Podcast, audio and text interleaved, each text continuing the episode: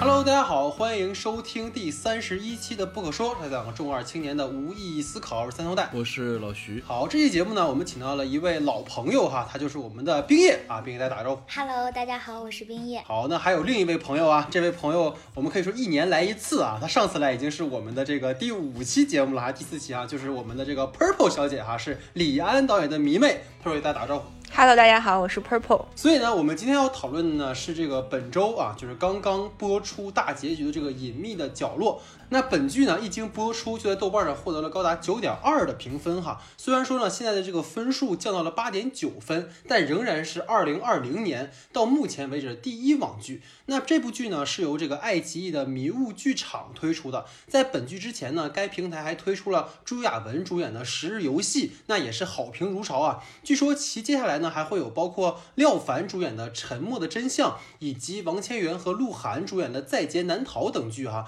那光看卡斯阵容和题材就很令人期待了。那我们先介绍下《隐秘的角落》的基本信息哈。那本剧的导演呢是曾在《幻乐之城》当中为这个任素汐出演的 MV 进行拍摄而为大家熟知的辛爽。他之前呢有两部导演作品，分别是2006年执导的纪录片《颓废的东方》和2016年拍摄的剧情片《二人世界》。那《隐秘的角落》呢是辛爽的第一部导演的剧集哈。那本剧的监制呢是我们非常熟悉的啊，是原中国电影集团公司的董事长韩三平。那有他呢，就不难理解说为什么本剧是一个萌新导演，但是会有这么黄金的演员阵容哈。这个演员方面呢，可以说是汇集了中国第六代导演作品中的多位御用演员。那其中呢，就包括与娄艺烨、娄公子合作过多部电影的秦昊和张颂文，他们呢分别在片中饰演张东升和朱永平，在贾樟柯的这个《山河故人》当中饰演这个童年张道乐的荣子山，在本片当中呢饰演这个男主人公朱朝阳。另一位呢出演过这个贾科长作品的啊，是饰演朱永平妻子的王瑶，他呢曾在科长的这个《天注定》当中饰演三陪女的角色。另外呢，还有一位与六代合作过的演员是饰演这个陈冠生的老陈。那他呢，在这个王小帅执导的《地久天长》中呢，饰演了这个刘耀军啊。那值得介绍呢，还有两位小演员，就是这个史鹏元和王圣迪，他们分别在片中饰演颜亮和普普。另外还有饰演这个朱朝阳母亲的这个周春红的这个刘琳哈，她之前呢出演过张国荣主演的这个《夜半歌声》，那后来呢，在这个综艺《身临其境》当中哈，再度被大家熟知。那本剧的配乐呢是颇受好评哈。整个剧集的这个配乐是由丁可完成的，他之前呢还给这个《暴雪将至》以及我们说《踏雪寻梅》配过音乐。那本剧的这个故事是根据紫金陈的这个社会派推理作品的三部曲的第二部《坏小孩》改编而来的。其系列第一部《无证之罪》呢，在二零一七年由这个吕行导演拍摄过网剧哈，当时呢也是这个秦昊主演的，并大受了好评。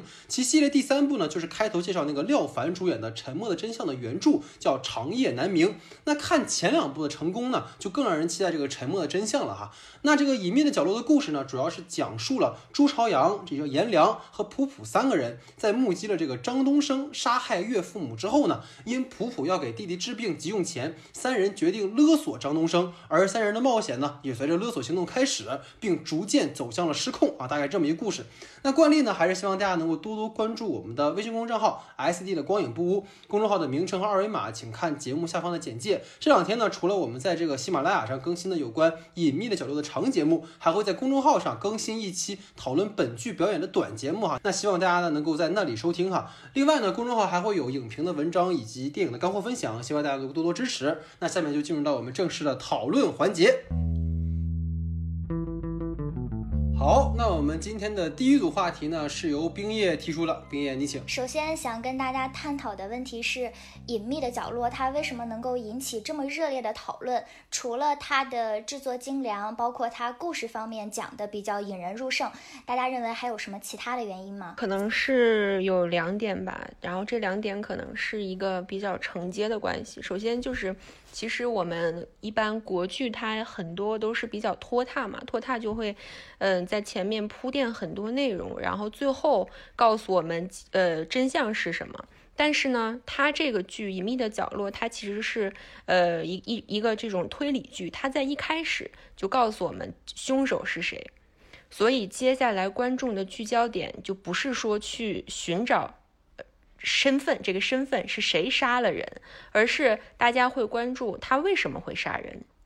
然后他杀完人之后会怎么怎么样？然后这个也是我觉得比较偏向于美剧的一种悬念设置。然后我呃前几天在看了一个导演的这个采访的时候，然后他就说到一句话，他就大概意思是说，呃，如果把一个故事当做一个手术刀的话。然后他们这个剧组的兴趣不是说把这个手术刀拍出来，而是说想让观众看到这个手术刀所解剖开的这个刀口更深处的内容是什么。然后，嗯，所以说我觉得吧，他这个呃。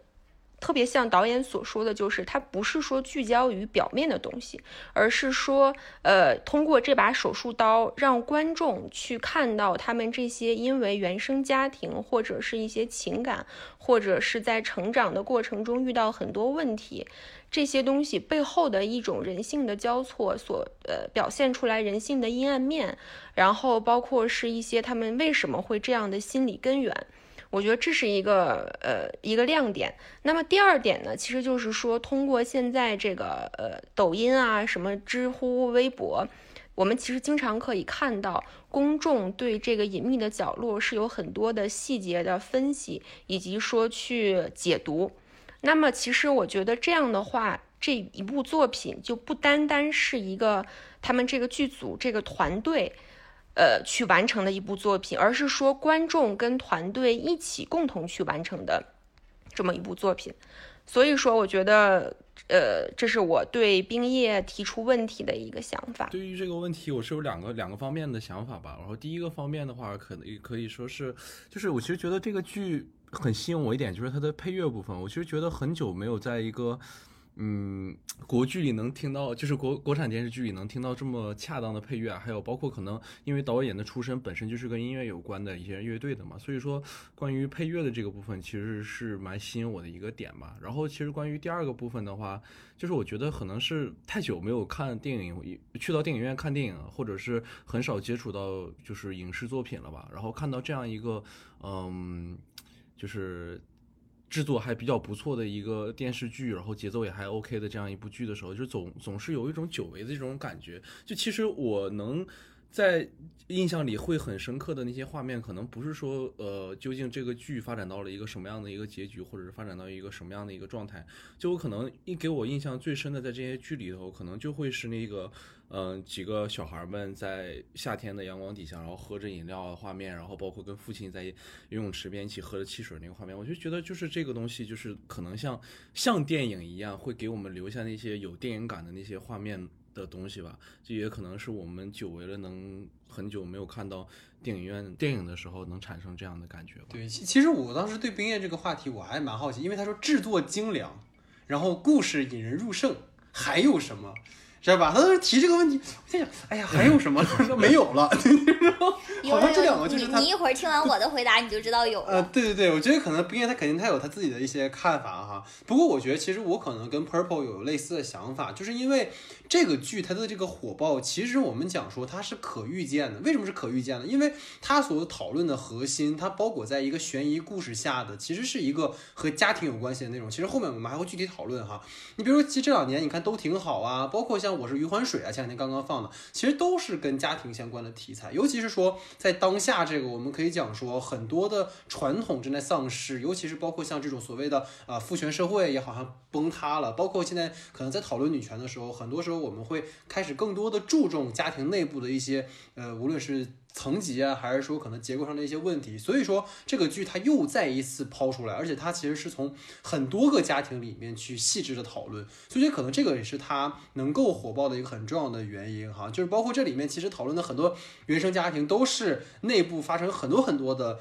我们可以说甚至是有一点见不得光，因为隐秘的角落嘛，见不得光的问题，但它其实就撕破了那种所谓的家和万事兴，对吧？所以说这种其实我觉得是这个剧在我看来吧，我不知道算不算是故事引入。正了一点，但我觉得它可能是一个有很强社会性的地方，就尤其是说这个剧其实，在讨论一个，因为我们后面还会反复提到这个剧其实跟我们与恶的距离是有很多可能有关系的地方，而本剧其实有一个提到，就是它并不避讳去对于恶去进行一个讨论，在我们的国产剧里面，其实很难去看到一部真的去讨论恶的形成的一个。一这样的一个剧集，而这个剧其实是在讨论这一点，尤其是对于里面的这种反派。其实之前我们看到这种国产剧里面，无论是像你看《白日兄》啊，或者什么剧也好啊，它可能涉及到那种呃罪呃罪犯的时候，他可能会给他一些描摹，但是更多的其实还是一个可能反向的一个处理。但张东升其实相对来讲是比较立体和生和比较鲜活的，所以这个可能是我觉得他比较好的，因为他在讨论的其实是说到底是什么制造了这头猛兽，这个是值得我们思考的哈。所以我们也挺好奇说。这个冰叶在提出这个问题之后啊，在这两点之外啊，你还有什么角度啊？特别好奇。我发现我找的这几点，我发现我看到的这几点完全都不是，完全都不是你们所说的那个故事。呃，就是集中于这个 网剧本身的，我觉得有这么几点哈。第一点是，首先这部影片它是聚焦于未成年人，主人公是三个小孩儿，像秦昊、王景春、张颂文、刘琳这些演技比较精湛的老演员，他们实际上都已经成为三个孩子的配角。嗯，尤其是在中国观众的心中，我觉得这涉及到一个未成年人教育的问题，所以说这也是一个引起热议的原因。第二个是。我查过一个数据，但是这个数据比较老了，说是那个二零一五年一月到二零一六年十二月中，呃。一个司法数据显示，在未成年人犯罪中，盗窃罪、故意伤害罪还有抢劫罪的几率最高。除此之外，还有格外引起人关注的强奸罪、聚众斗殴罪和走私犯法等罪名，超九成为男性，而且被告人的主要犯罪年龄都在十六周岁到十七周岁，以初中生为主。且在未成年人犯罪案件中，家庭存在各种不同的因素，但是。留守家庭、离异家庭、流动式家庭、单亲家庭和再婚家庭中出现未成年人犯罪情况的排名前五。虽然近几年，呃，未成年人犯罪的数据有所下降，但是每一次出现这种恶性案件都会引起热议，因为这已经完全超出了我们传统意义上对于孩子天性的一种认知。这个是呃第二点。第三点呢是，就是你会看到网上出现了很多对于隐秘的角落中那种细思极恐的细节分析。其实你会发现，人们的关注点其实是阴暗向的，他们注重结果，而不是注重那个过程，而不是说分析悲剧发生的原因，而是一个恶劣结果的走向。我觉得其实从这个侧面也能够看出，就是在这种粉饰的太平之下，包括我们现在面临的一种。疫情导致的一种全球恐慌，可能人们的就是内心深处的那种不安和恐惧可能会更强烈一些。我觉得是，就是对于冰叶说到这个疫情的这个问题，其实我觉得疫情可能对大家现在把这个呃一些解读朝着阴阴面、阴朝着一种暗面去引导的话，然后我觉得一方面是疫情，另外一方面我觉得是一种。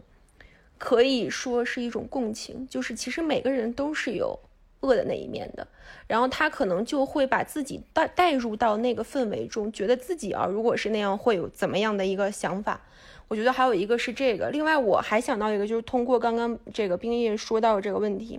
其实如果说未成年的这个保护啊之类的，你们三个有没有觉得？这三个小孩儿在这个剧中的某些表现，好像过分的很成熟，过分的淡定。是是的。比如说，他们他们在啊看到这个图像是不是那个那叫什么 DV 吧？还是该怎么说呢？那个零五年那会儿嘛，他们看到这种杀人的过程，我觉得给一个成年人都会感到很恐慌。然后这三个小孩如此淡定，然后立马进入那种战略部署啊，下一步要怎么怎么怎么办？然后十分的那种事，对，十分的事故，就像是那种老手，天天就是职业杀手那种感觉。然后还有就是像那个朱朝阳他爸死了之后，他的反应，他虽然也很痛苦，但是他后面的那种冷静，哎，让我觉得好恐怖。嗯，就可能这个也是一个点，就是说。为什么现在这些孩子会造成这样一种局面？是这种社会的弱肉弱肉强食，让他们觉得我必须要保护自己，还是说，呃，这种家原生家庭中的一种爱的缺失，让他们觉得说，呃，我要把我的那种真性情啊什么隐藏起来？就这个东西，我觉得是呃，很值得大家去思考和探讨的一个点，也是。嗯嗯嗯嗯，对，我觉得其实 Purple 说这个挺好的，因为呃，去年有一个电影叫《我们都是小僵尸》，当时我还在那个年终推荐的时候推过这个这个片子，因为它其实就有一个点，就是说里面的那个男主角，然后当他的父母死了的时候，他表现出来了一副非常冷漠，然后在情绪上似乎有一种。没有情绪的那种感觉，然后在外人看来，这个孩子，哎，你怎么这样呢？你父母都死了，你在哭啊，还是怎么样的？但实际上，我觉得可能 Purple 这个点延伸出来，就是说，我们也可以引导说，像在这种应试教育下，你包括你看朱朝阳的母亲，其实一个朱朝阳讲，你就好好学习就好了，其他事儿你不用管，你也不用在意，你只要学习好就行了。而这种情况就极可能导致，就像刚才我们说的，他可能在这种生死的问题上，包括我们讲校园霸凌的问题上，他对别人没有同理心，他甚至在一些基础的问题上，在情感上是有缺失的。这个其实可能都是他想体现的这样的一个层面。其实我们就这个话题，也就引到了冰月的第二个话题啊。冰月的第二个话题，你可以跟大家讲，其实就是顺着下来了，其实就是跟这个青少年的戏份有关系的哈。嗯，对，我想跟大家讨论的第二个问题是，呃，相对于普普和颜良来说，他们两个从福利院长大，一路从杭师到宁州，他们这一路上所遭受的那种不公平的待遇啊，或者是苦难，其实应该更多一些。他们两个的社会经历也应该更复杂一些。而相对于朱朝阳来说，他其实是更多的受到了来自家庭或者是学校的肯定。虽然说他在学校里没有什么朋友，但是他一直是。呃，他一直是班级成绩和呃校里面的成绩都是第一名，就是他肯定是获得了更多肯定的那个，同时他的物质也相对来说是比较充实的，生活也更会稳定一些，基本上都是两点一线的生活，学校和家庭。但是为什么在面对道德抉择的时候，他的选择往往会更显这种人性的复杂和隐秘？这个想跟大家探讨一下。我觉得朱朝阳他呃他这个反差其实是跟着。跟着这个剧情来走的，就他不是说一开始就好像是那种很很很缜密啊什么，但是也是有细节的铺垫。比如说那个呃，就是那个那个普普跟颜良到他们家之后，然后他不是出了趟门，但是他害怕他们俩在他们自己在他自己家干什么事儿，然后不是还弄了一根头发嘛，放到那个里面，那个其实是一个铺垫。但是我觉得他一开始。他是内心是善的，对对，即使他做这样的动作，可能是学校里面对他的孤立，然后父母的这个从小的离异，让他不得不去保护自己，然后包括后面他妈妈对他那种种种反应，也可能是他的一种很害怕的感觉，他做的一种防范。呃，然后还有一个就是，这这是第一点，第二点呢，就是呃，他那个看到他妈妈这个。相当于有婚外情，不是婚外情，就是离异之后了。离异之后，然后又跟他们那个那个领导，然后是吧？感情，对对对，然后比较比较那个奇怪的一种感情。然后还有他爸，就是他爸跟他不是那个呃吃饭的时候，本来带他去。不是去吃那个甜品的时候，然后一直好像是他本来在享受这种自己缺失已久的父爱，但是后来的他爸出去的时候，他发现他爸在录音，然后在套他的话，准备好像要干什么事儿，所以我觉得这是一个巨大的转折。然后还有就是后面不就是那个有有有一只苍蝇落到那个甜品上了吗？我觉得这个细节也是很比较，呃，怎么说呢？比较隐喻吧，隐隐喻了他们这个父子之间信任的那种崩塌，然后他的纯洁可能也就像那只像像他那只白鞋一样，上面被踩了脚印一样，这个人慢慢的走向了一种黑化。给我的感觉是，其实朱朝阳就是能。做做到，其实，在道德抉择的这个是，就是在道德抉择中会选择那些往往会更复杂那个方面。其实我觉得是，也是随着时间逐渐变化的。因为我们可以看到，其实，在六峰山他第一次看到那个录像的时候，他当时下意识的反应，其实他是想报报警的。但是，就是到再到他最后来的，呃，最后来接下来的那些选择的时候，其实人已经经历了一个非常非常大的一个变化的过程中。当然，其中也发生了很多很多事情。但我其实想，就是通过两两个方面来分析吧。就首先第一个问题就是关于，呃，也是第一集里出现过，就是那个校园霸凌的那个问题。就是我其实觉得，我当我们看到那个呃校园霸凌那个事情的时候，其实就你能感觉到的是，就是包括他可能不愿意去给同学呃帮同学去作弊，然后包括呃去打球的时候，可能就是那那种反应，还有水里被灌橡皮渣的时候，你感觉到他肯定不是第一次遭遇这样的事情。他可能是很多很多次都有这样的事情，包括呃班主任在找到他们老师的时，呃班主任找到他们老师谈话的时候，你会发现，就母亲对于可能会发生的这些事情，他的观点也是一个，就是孩子只要学习就好了。这就是其实我觉得速成这个朱朝阳这个性格的第二个方面吧，就是我觉得肯定和原生家庭这个是有非常非常大的一个关系的。首先，母亲就是对他有一个非常强大的占有和控制欲的这样的一个身份在，就他。每天会喝牛奶，但是他喝牛奶，其实他喜欢喝喝吗？或者是他真的觉得这个牛奶他应该喝吗？就是他是没有对于这个东西的一个选择权的。他只要知道自己喝掉这个东西，母亲就能开心，母亲就能看着他笑出来之后，他只要学习学得好了之后，就是母亲就能得得到他。那希望得到的母亲的那个反馈，那个东西对于他来讲可能是母爱的那种东西，他觉得这样就够了。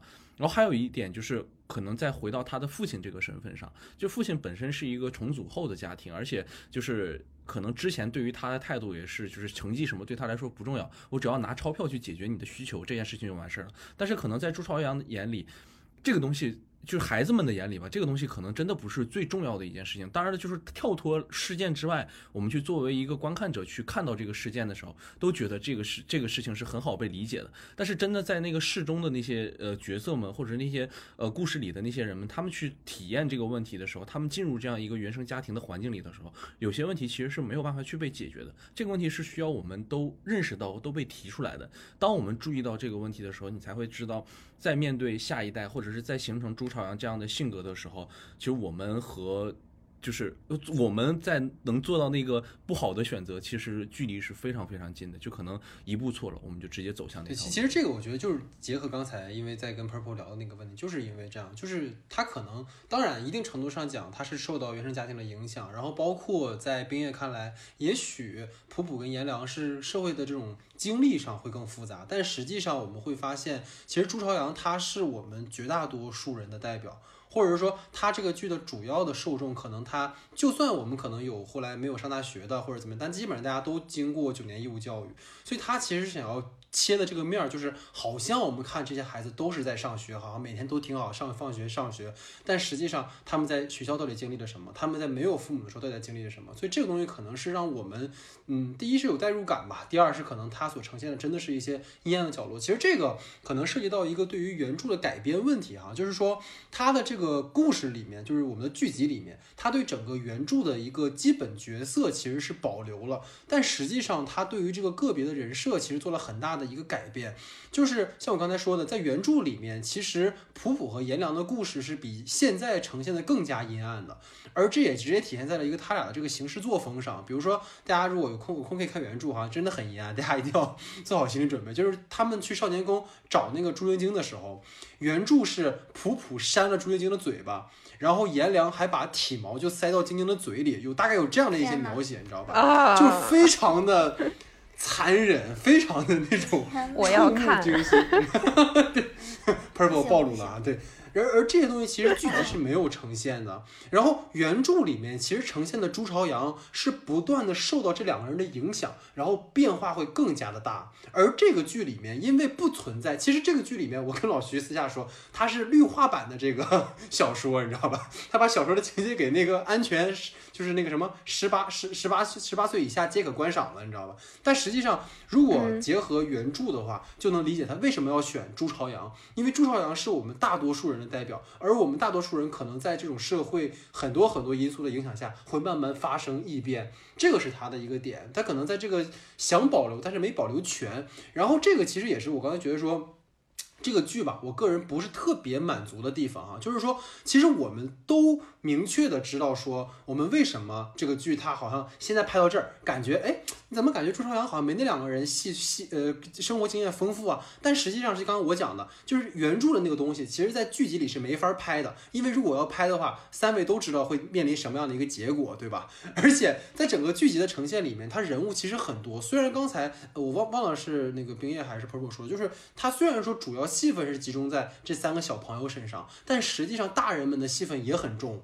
所以等等于说分到最后，朝阳身上个人的戏份其实没有那么多。虽然老徐刚才提到说有些点给到说他啊慢慢慢慢改变了，但实际上我们没有办法对他后续是如何变成后面这些。比如说 Purple 觉得说，哎，他怎么这么成熟？我们不知道他为什么突然变得这么成熟。他没有把这个铺垫给的更加的具体，就是朱朝阳前面都太乖了。所以他突然的黑化，大家就会觉得，哎，怎么这么突兀呢？哈，所以这可能也是我觉得让我觉得不太满足。如果说能把这个戏份更加集中在这个小朋友身上的话，可能能呈现更多的一个复杂的地方哈。不知道冰月怎么看？隐秘的角落，它不只是让我们看到了孩子这个群体也可以很复杂，还让我们看到了就是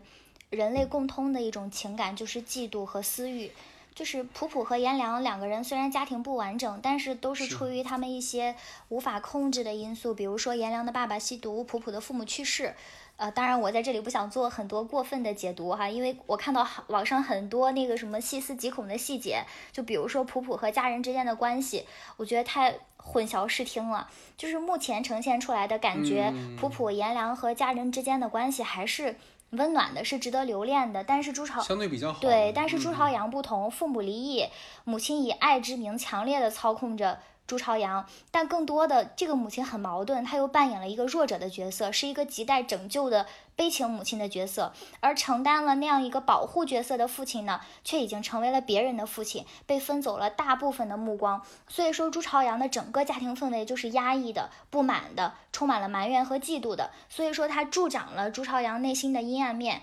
嗯。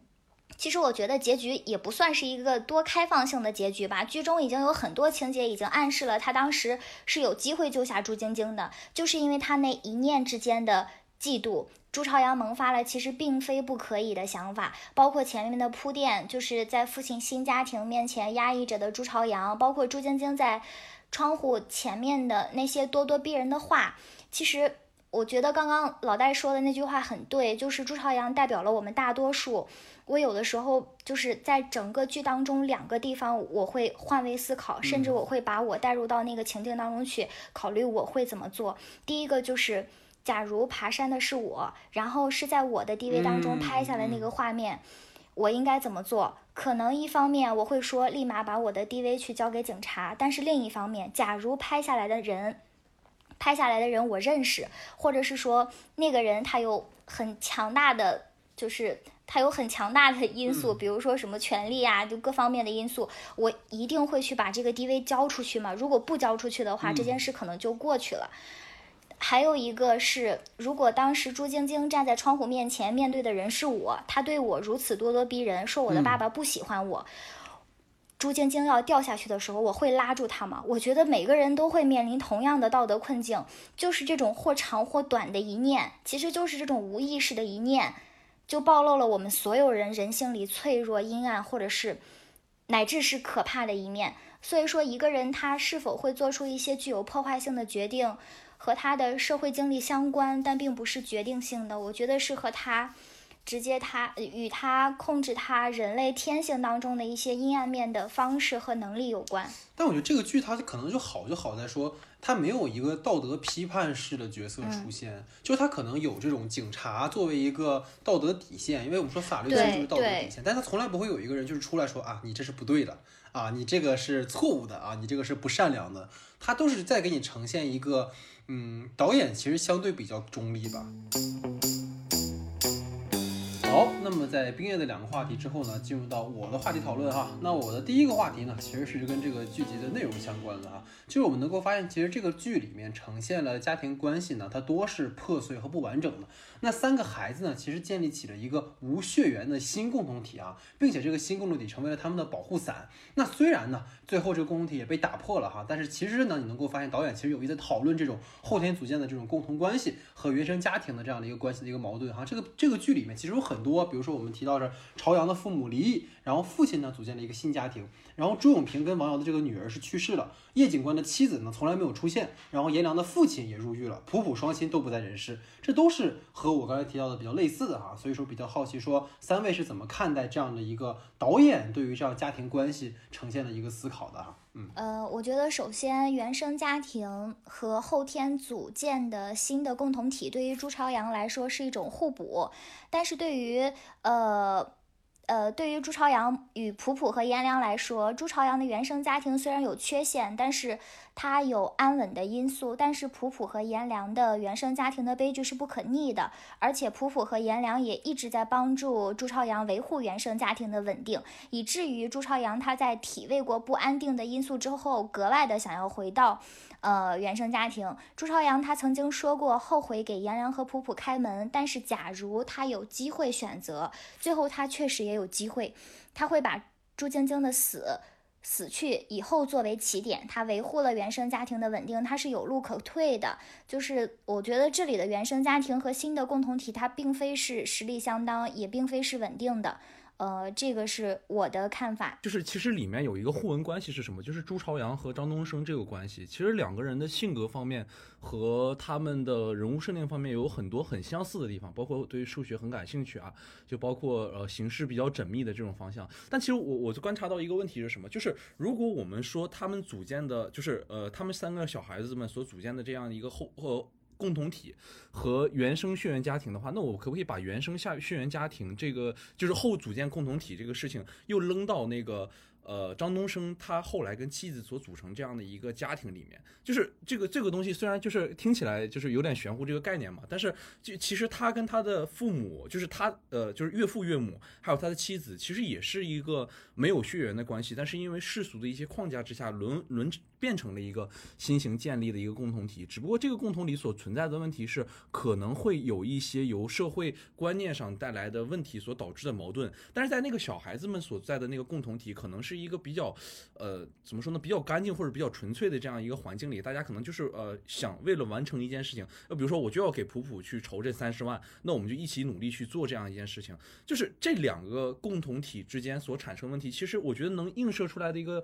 一件事情，就是可能我觉得导演就导演本身吧，可能对于这个问题的思考，就是他觉得这样的一个小孩子的共同体中，那个核心人物，比如说是朱朝阳，可能他的。未来，或者是他有可能完成的一个发展方向，就是他在组成一个另一个新的共同体，或者发展到以后的阶段的时候，可能也是下一个到张东升那样阶段，又是遇到社会中的那些矛盾，又是遇到社会中的那些呃固有观念带给他冲击的时候，可能会做出同样的选择。而且我非常就是非常认，就是非常得到感动的一句，不是感动一句话，非常触动的一句话，就是当时他们问了，就是呃在吃麦当劳的时候嘛，就是说每个人对着那个紫色小娃娃许个愿望嘛，然后张东升就来了一个，希望可以一切可以。重新开始，就是其实重新开始就不会做出这样的选择了嘛？我觉得可能到下一次或者到下下次之后，由于这样的共同体可能会带给他们自身，嗯，受到的那些冲击，他可能还会做出同样的一个选择吧。就我觉得，其实 在这里，就是这个共同体关系可能。就本身是一个非常脆弱可以建立起来的一个关系。就其实第一次听到这个，我们聊这个关于后天组建的共同体这个这个事情，其实就是我们之前聊那个真相那期节目，我跟老戴我们呃聊失愈合的时候，经常会说到的，不包括失愈合的很多前作里头都会提到这样的一个组建呃共创伤共同体的这样的一个结，包括小偷家族啊，包括呃。《比海更深》里面其实都很多次出现了这样的一个由孩子们所组成的这样的一个共同体，没有血缘关系，但是又呃非常亲密的这种这种关系体里面，而且到最后的结局都是通过撕裂这样的一个共同体去探究更深的一个问题吧。就是我觉得可能。再再再回到这三个小孩子身上吧，他们组建的这种共同体，最后的这种撕裂性或者是这种打破性，其实我是觉得稍有一些功能性的一个原因在里面的，就是可能是，呃，为为了去体现这个，呃。你的你的选择可能会导致你错失掉什么呃什么样的一个东西，所以在剧本的创作上可能会就要把这样的一个共同体去进行一个撕裂，或者是进行一个这样的一个摧毁的一个状态。但是不可忘记的是，我们要抓住里面每一个人的那种生存状态，对对他们进行分析，这才可能是最重要的吧。我我我我特别赞同那个老徐刚刚说到这个功能性，因为我也觉得他就是为了剧作而出发，也就是说他所组建的这个共同体。是基于原三个三个小孩儿，他们本身就被撕裂的，或者是遭受到背叛的这么一种原生血缘家庭的一个关系的基础之上。然后，呃，我我其实刚突然想到，就是重点想说一下这个朱朝阳啊。朱朝阳其实他，嗯，他总给我一种感觉，就是他很自私。呃，那他的自私呢，其实跟他的父母是有直接关系的。比如说，他爸对这个姑娘跟自己的儿子，他其实完全是不可能一直在平等的对待这两个孩子的。然后，呃，比比如说一个细节，就是他他可能在那会儿，呃，他爸第一次出场的时候，在外人之前，就在在在外人面前，他们一起打麻将那会儿，还是打牌的时候。感觉看似好像是跟自己的儿子多如何如何亲密，但是后面他们一上到车之后，然后开车的时候，他就其实我我觉得观众都可以感受到一种很尴尬的气氛存在。然后这是他爸的一种自私，非要感觉在别人看起来我就多爱多爱我的儿子，我我我我我我多厉害。然后他妈妈呢，其实也是也是一样的，就是在搞这个。他儿子不自知，他儿子不知道的情况下去跟他单位的同事搞那个恋情，然后不愿意让自己的孩子知道。那其实难道不可以说是他妈怕破坏自己在儿子心中的形象的一种体现吗？那这个儿子朱朝阳对他父母的反馈其实也是这样的，他一直怕把自己那个最不堪的一面暴露给父母。这三个人其实也是一种很互文的、很对照的一种关系在。其实就可能结合三个人刚才讲的吧，我觉得应该实际上在我考虑这个问题的时候，我最早是从他的原生家庭去考虑的。就包括刚才其实我们讨论说这个剧它为什么那么受欢迎的一个原因，就是它其实戳破了原生家庭的很多谎言。这个其实后面我们还会聊到，就为什么说是谎言，就是刚才应该是 Purple 提到的，就是关于这个母亲，她的很多爱其实是建立在一个自我满足上的，她并不是说一个所谓的为朝阳考虑。让我很印象特别深的一场戏是在第五集结尾的时候，就是春红为爱鼓掌的这件事情被朝阳知道了，然后各位就回去看那个春红回家的第一件事情是什么？她不是安抚儿子的情绪，而是逼朝阳喝牛奶。他露出了一副说我是你妈，我做的一切都是为你好，就是他其实并没有想说，哎呀，儿子知道这件事之后，我要给你解释一下，其实妈呢也是怎么怎么样，对，而是说我告诉你，即使发生那样的事情，我还是你妈，你就是我儿子，你还是要听我的。他必须要通过这样的方式去获取自己在这个家庭中的一个主导权。然后另一个就是说，春红她去找马主任示好了那场戏，这个其实我们也提到过，就是前面其实春红拒绝了马主任很多很多次了。但是当就是朝阳知道春红有这个不正当男女关系，咱不说不正当吧，反正就有这个男女关系之后，其实春红是主动接近了马主任，而这个接近真的是他爱上了马主任吗？我觉得不是，他其实是想通过和马主任亲近这件事情，让儿子觉得自己没有乱搞男女关系。所以综上所述，春红对于儿子和马主任的行为。本质上都是一种自我满足，他要守住母亲的形象，而并不是说我对我的儿子真正要怎么样。就包括刚才其实也提到朱永平嘛，他其实也是一样，他对在这个女儿死后接近朝阳这件事情，那一部分原因肯定说他觉得亏欠了儿子嘛。但是真正的问题是什么？他可能更多的是因为他把失去女儿的这种痛苦其实转移了，他其实把朝阳当成了一个。投射的一个道具一样的存在，并没有真正觉得说，哎，你是我儿子，我要对你好，而是因为我的女儿没了，所以这个时候你成为了我可以去依赖的对象，而这一切都让朝阳真的感受到原生家庭的痛，而他也开始向瀑布和颜良靠拢。这个是一个我印象很深，因为我觉得其实我们当然这么说可能会触犯到一些人，但我觉得很多的原生中国的很多家庭里面用爱去绑架了太多。其实可能真的不一定是说，我们讲爱到底是什么？你是为对方考虑，让他成为更好的自己，还是说只是一种自我满足呢？对吧？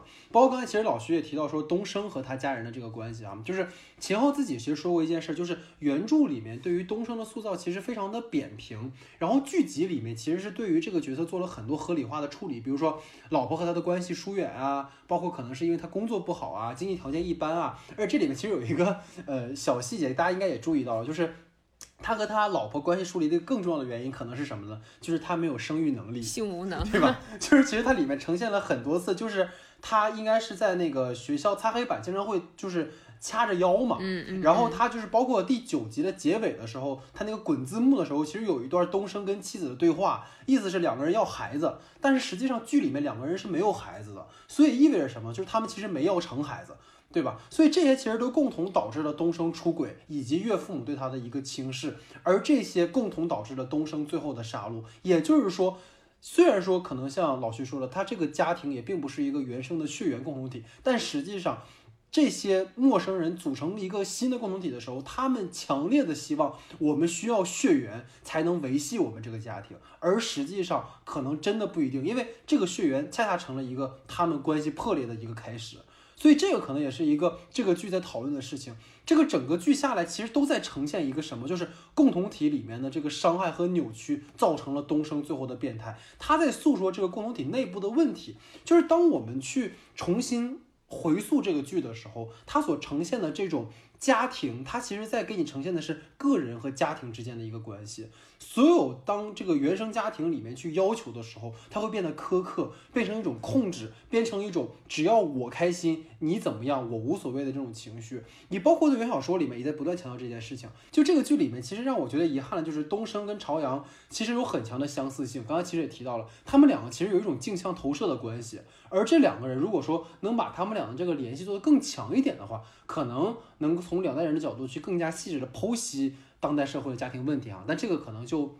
也许是因为篇幅的问题吧，它没有呈现哈，所以这个可能是呃，我觉得比较遗憾的地方哈。对，所以这个是我的这个话题的整体的一个呃讨论哈。那其实第二个话题呢，也是我们在开会的时候其实聊了很多哈，包括我是已经剑已经剑弩剑拔弩张了啊，所以也是希望就是两两位女嘉宾能够拉一拉我们啊，不要让这个节目变成一个吵架的节目。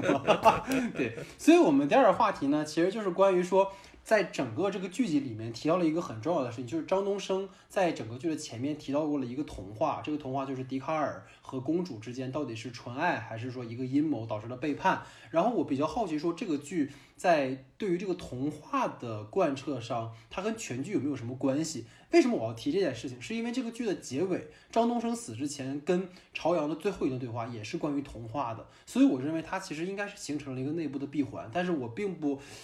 并不十分认可，所以我蛮好奇三位是怎么看待这样的一个话题的。嗯，其实我我不知道我理解的童话和现实跟老徐、老戴和静静理解的不一样，呃，理解的是不是一样的哈？呃，我理解呢，就是每个人他都面临着童话和现实的选择，童话可以说是美化了的现实，现实呢又是残酷的童话。我觉得这个是。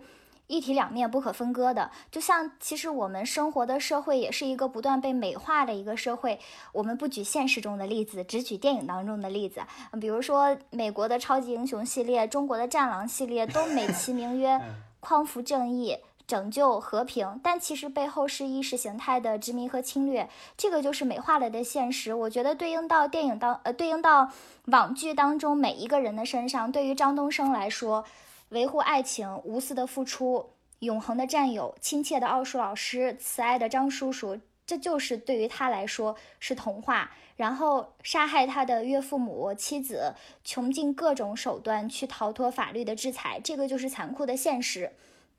对于朱朝阳来说，父慈母爱，成绩优异是童话；朱晶晶失足去世，他可以拥有完整的父爱是童话。但是父母离异，一直上演着被抛弃戏码的悲情的母亲，实际上是当初离婚的一个关键的所在。然后他的父亲呢，其实更爱朱晶晶，就是这些对于他来说是残酷的现实。对于普普来说，有颜良、朱朝阳这样的伙伴，还有一个弟弟，为自己的弟弟筹钱治病，维系自己几近破灭的家庭是童话。但是呢，对于从小寄养在福利院，弟弟又被转送，对于欣欣的病，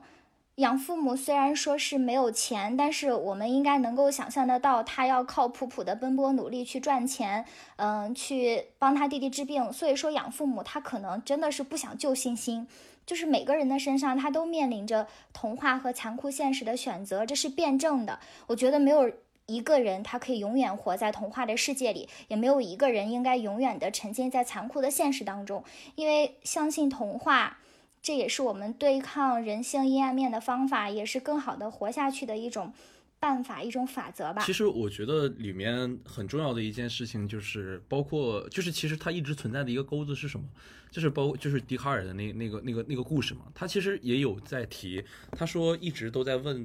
就是各个角色，你到底是相信童话还是相信现实？就包括他埋下的一个钩子是在哪？就是当时他在呃奥数课的第一次课上面和张德生遇到的时候，他们其实在走廊里有过关于呃，你到底相信童话还是相信现实这个问题的。呃，有一有一段话，但是那个话因为剪辑，直接在张东升即将回答他的时候就给剪掉了，而且到最后也没有出现过他那段回答到底回答了一个一件一个是是什么的，就是很很容易理解的一件事情啊，我就觉得。嗯，如何能去理解童话与现实的关系？很重要一点就是我们要看清，在我们现在能看到的这个版本里头，这个童话意味着什么？这个童话我觉得意味着它是由谎言所编织出来的一个故事。这其实跟其实挺挺原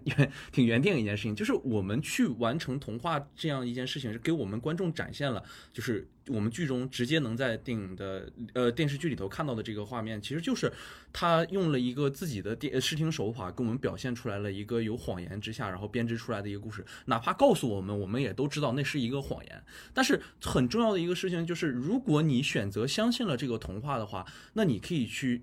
这么直接去看这样的一个剧就 OK 了。那如果你选择相信现实，你要去 BOSS 抽检，你去找到里面可能存在的那些呃是真相或者是比较残酷的那些事实，你去发掘这样的一个东西。只不过本片我们回到本片里，就是本片它在处理的时候，其实是非常嗯，就讨巧的一个方法吧。我觉得是，就是因为确实是它在原著当中。其实关于童话这个部分，其实是非常一笔带过的一件事情。就原著里头，它其实给我们体现的是一件呃现实里的那个事情。它告诉我们了这件事情可能都是朝阳一个人做的，然后他完成一个什么样事，然后在最后的时候写了一个关于童话笔记这样的一个故事。然后可能当呃观众们在书里看到的，可能这就是他所理解的童话版本。在那在那个原著中，童话是被完全就是放在就是。呃，成对就是顺序很低的一个位置，主要是想去描写那个现实或者那个比较残酷的那个事情。但是在这个在我们能看到这个剧中，因为有着审查的原因在嘛，所以说你没有办法去把现现实去做一个很详细的一个描述，那你就只能去记录一个关于童话这样的一个故事。那你去记录这样童话的一个故事的时候，你怎么能用过不同的手法，又能让观众们暗示你可以能找到现实里的线索？那你要去表达童话的线索，就这件事情，其实你说到底是跟审审查制度。有关系的，他到底不想拍出一个很残酷的那种那种东西来？我觉得也也并不一定吧。就是他如果什么都可以拍，或者按照原著那样完成度比较高的去拍的话，他可能觉得那样的拍摄也也也是也是有说服力的，或者有动力的。但是能在现有的环境下，他去掌握到这种童话与现实之间的一个平衡性，我觉得在最后的部分，我只是能通过导演的个人视点里，我觉得他可能会倾向于向观众们表现出哪种哪种观点。但最后其实回到就我们之前说的，就刚才说的那个开头说的那个问题。就是相信童话或者相信现实是你们每个人的事情，但是在这个剧里面，可能对于我来说的话，我其实觉得这样的方式我是可以接受的吧。对，因为昨天其实那会儿开会的时候，我还没有看完嘛，然后大家之前就在说这个童话跟现实对于这个结尾的一个设置，但是我但是我看完之后，我其实对这个事情没有特别大的感受。就是我没有去想过他到底是导演的选择是什么，但是确实我觉得是像老戴说那样，导演他毕竟是在全片我们都能感觉到他是一种啊比较理性，然后比较中立的一个态度，然后我就是好像是他负责一个给你们讲故事，但是你们觉得是怎么样，那是观众进行选择的。就像我一开始说，观众其实是在参与，嗯，可以说吧，可以说是在参与一种创作，然后嗯。然后，然后我我其实刚突然想到一个问题，就是大家其实刚刚一直在说这个朱朝阳跟张东升其实是具有某些相似性的嘛。然后，呃，那大家又说到这个关于童话和现实的选择，其实，呃，回想起来最后一集，最后一集这个朱朝阳，呃，他其实本来已经拿那个刀吧，就是那个尖刀，其实已经扎到那个朱朝阳，不是扎到张东升的快靠近心脏的地方。但是后面他的选择是什么？他后面选择是那个颜良过来跟他说：“你不要怎么怎么样。”他选择是就不了。然后也可能是后面被别人打打断这个行为，然后或者是后面警察来也好。但是他最后的选择就是他没做这个选择。而张东升之前的选择呢，就是呃从一开始杀他岳父岳母开始，其实就已经对斩，就是把他的杀戒就已经打开了。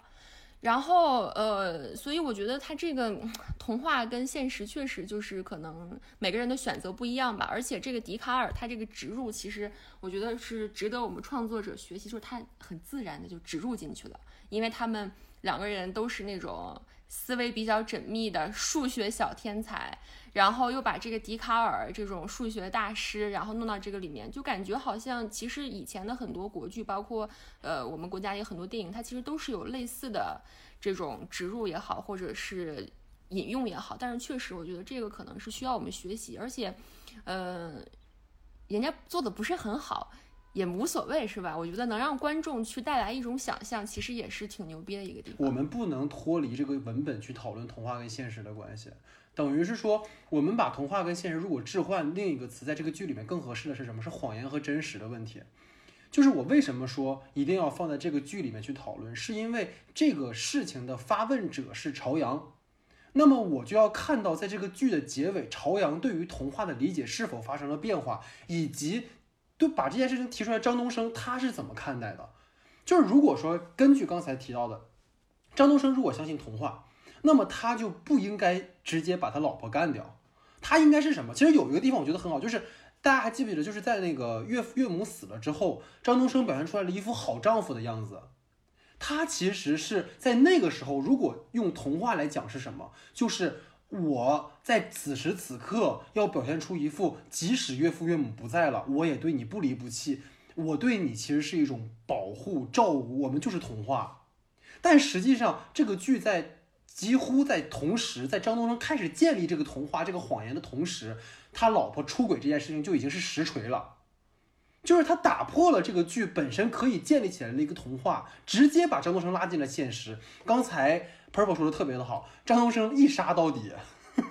他没有这个所谓的一个童话跟现实，他已经明确选择现实了。他最后守护的是什么？守护的是他自己的自尊。就是你，你刚刚你刚刚提到的是说，他老婆出轨，打破了他的谎言，让他选择了现实，是吧？那你觉得他是不是被迫的？那个是这样的，Purple，他可以，他他确实是被迫的。但是如果他是一个坚信童话的人的话，他会去杀掉那个小三，而不是杀掉他老婆。你懂我意思吗？但是我我想跟你说，我的我的理解是，他认为造成今天这个局面，让他变得这么惨的根源是他老婆。如果没有他老婆之前，你相当于他老婆其实是财那个掌管他们家的财政大权，然后也是他老婆开始对他的一种就是呃损伤他的一些自尊吧，觉得你好像什么都没有，然后你还是一个倒插门的女婿。因为他老婆子对他的这种想法转移到了他岳父岳母身上，所以他岳父岳母也开始对他不屑，对他呃踩踏，所以他后来可能就认为他老婆就是万恶之源。我得不到你，别人也别得到你。不不，你你这个我完全认可。但是问题是，这个事情跟童话就没有关系了。我刚才的建立的论那个立论是建立在说，如果他相信某个童话，他相信笛卡尔跟公主的那个童话的话，那么他杀死岳父岳母并不是一种转移，而是他认为他跟他老婆的关系之所以会越来越疏离，是因为岳父岳母也急着要要孙子，所以他没他一直在跟我老婆在这说，哎呀，你跟他离婚嘛，这个男的不行。包括你能够感岳父岳母对他其实是一个有点。就是不不很就是很看不起他的样子嘛，所以说才会我才会讲这件事情。我当然认同说他根源当然是了，你们俩相爱，你倒插门，然后你过来，但是他那是自愿的呀，对不对？如果你要这么说的话，我觉得我不同意你的点是你把它分为你说童话和现实这个用的不恰当，应该是真相和谎言。但我觉得真相和谎言更不合适，因为你既然提到就是说张东升杀了他老婆那件事儿，就是。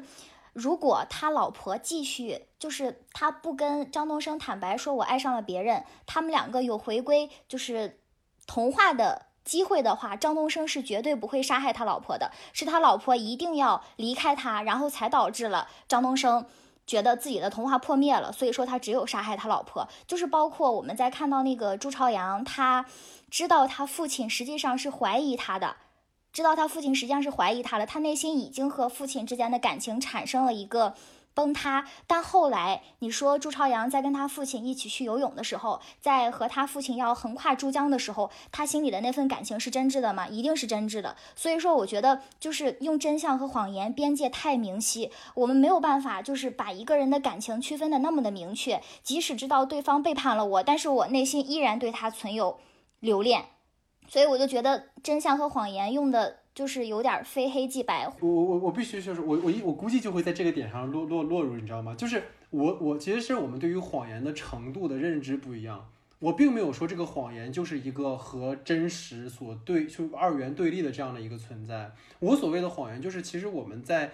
任何一个剧作体系里面，一个角色他都会相信一个谎言。这个谎言的意思，并不是说它是一个嗯，你说的程度那么深的一个明明晰黑白的界限。这个谎言是主人公坚信的一个一个信念，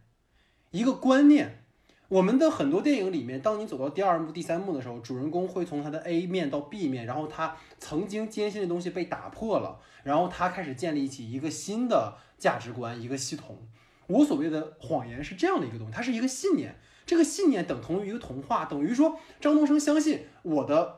家庭应该是和睦的。但是啊，我的老婆出轨了。那么，如果是一个童话故事，他坚信自己的信念的话，应该是什么？他不应该把他老婆干掉，他应该去把他的那个小三儿干掉。你能懂我？能懂我的意思吗？就是我的意思，并不是说我去否定这个人物的行为，我不是去否定呃他的情感整个的推动，而是如果我们拉回到我整体说的这件事情里面的话，我们要去考虑的是。既然你在一头一尾，你给我建立起来了一个所谓童话，一个主人公坚信的点的话，那么你就把它贯彻到底，而不能说张东升从一开始就已经，你看刚才二位说的非常好，张东升从开头已经认认定了我是被动的，我是一个受害者，所以我要把把你们全部杀死，他已经选择了现实，那么你何谈童话呢？这是第一件事情。然后张朝阳也一样，刚才你提的非常好，朝阳其实在什么地方，就是你说的非常一体两面，没有什么事情是可以分得开的。朝阳其实在他跟他。爸去吃糖水那场戏的时候，已经明确了他相他知道现实了。他在现实的基础上选择了一个童话是什么？就是他明明知道他爸其实拿了一个录音笔，但他仍然去啊故意跟他爸说：“哎呀，其实我我我我觉得咱俩其实很长时间没有好好交流了啊，从此以后我们好好聊一聊吧。”那一刻，他的童话已经破灭了，他已经明白现实就是非常残酷的，而我的选择是我要再建立一层谎言。这个谎言是我的信念，这个谎言建立在啊，我明白，但是我要配合你去表演，让你对我有愧疚感，而最后他又降维到一个，我问张东升，两个都相相信现实的人，然后讨讨论说，哎，你相信童话吗？然后哎，我相信啊，哎，你我也相信啊，你你能明白我的点了吧？就是这个地方，我觉得他不舒服。对我能，我我明白，我明白老来，我明白你的意思。就是我其实也有一点不舒服的地方，就是张东升这个人，他一开始选择相信童话，呃，在知道他的妻子要跟他离婚的时候，他选择杀掉他的岳父母来维持他的爱情童话。然后，呃，最后他又杀了他的妻子。杀了他的妻子之后呢，他又不断的杀了很多人。其实对呀，哪来的童话呀？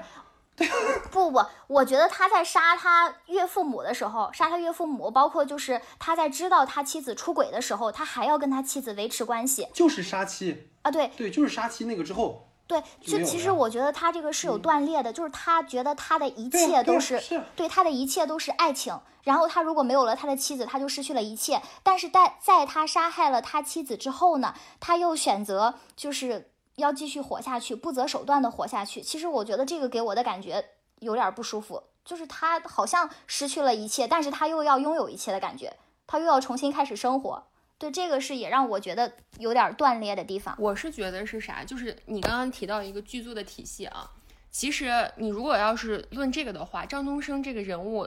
在剧作中不就有有一个叫欲望嘛？他的人物欲望。他其实一开始的人物欲望是什么？就是说我要跟我老婆永远在一起，他是我的全部。然后如果你岳父岳母不让我跟我老婆在一起，我就杀了你。然后好，这呃杀杀了以后，他就发现他老婆还是不能跟他一直在一起，所以他把他老婆杀了。他后面的欲望又变成啥？我要好好活着。而在这个好好对我要，而且他在这个过程中，你们刚忽略了一个问题，就是啥？他其实是后来普普给了他一些。温暖的东西在，然后他其实有有一阵子让我感觉到，他其实是想依靠这三个小孩的，因为他之前跟他老婆其实是本来想生孩子的，然后这个普普呢，他其实总摸普普普普的头，你们应该可以想到吧？其实这个动作只也展现了他对这个小女孩是一种很宠溺，很想去给她一种爱的感觉。但是呢，再次破裂是啥？这三个小孩儿啊，虽然这个普普是不知道的，但是他会认为是这三个小小孩合计回来又把他给骗了，所以他的欲望体质彻底的崩塌了，这是我的理解。就是他其实到后面他也是有自己的那个童话在，只不过说他的那个童话可能是在跟着他的欲望是在一一直在演变的，不是说他一直在坚信着他一如既往的像朱朝阳那样的单一的童话。我是觉得他告诉那个朝阳说，你可以选择童话的目的是为了什么？我觉得是他在把。就是他可能希望的那一种，就是可能隐瞒着所有人的那个方向。其实刚才其实那个那个冰叶呃冰叶已经说了，就是说我们可能把谎言和真相这个东西，呃，如果拿它作为一个中心去提要的话，其实是两个这个明这个太太有着那个明确性了，就有黑白两面性了。我们没有办法去那么说。但其实在这里面，就是我觉得就是童话这个词在这里面可能是被打引号的。我们没有办法说童话是对的或者是错的。但是我们要说知道的是，他让他选择童话的目的是让他。去选择欺骗所有人，你去选择欺骗了所有人之后，你就成为下一个我了。你你还是没有告诉所有人是怎么岳父岳母死的，我怎么把我自己的妻子杀死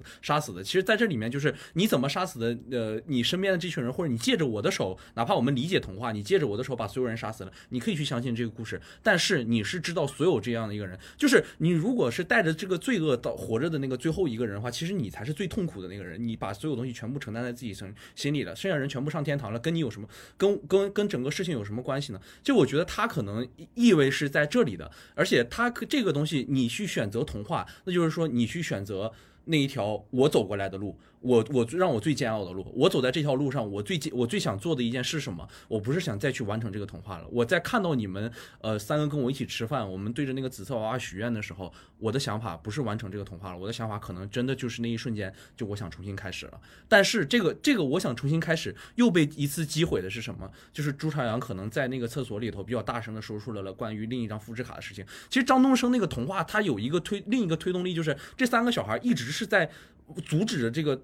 对对对，就是又有欺骗，又有阻挠，又有各种方法。就是他们可能三个小孩带给了他，可能对于那种呃呃归属感的那种那种存在，可能对于家庭的那种期待的时候，他转念就是给他创造了这种期待的人，又把他一巴掌给他拍进去了。就是他就是陷入那种癫狂的状态，也是可以去被理解的。就我我是感觉我们确实没有办法完全用谎言和真相去这么说这个问题，但是我们也要把就是童话和现实这个问题分的稍微开一点，不要把它两个就是想的童话就完全的是呃真善美或者更好。好那个方向就是我们传统意义上的童话，就是我们对于真相可能就完全唾弃了。这这个东西是可以去被选择的，我觉得。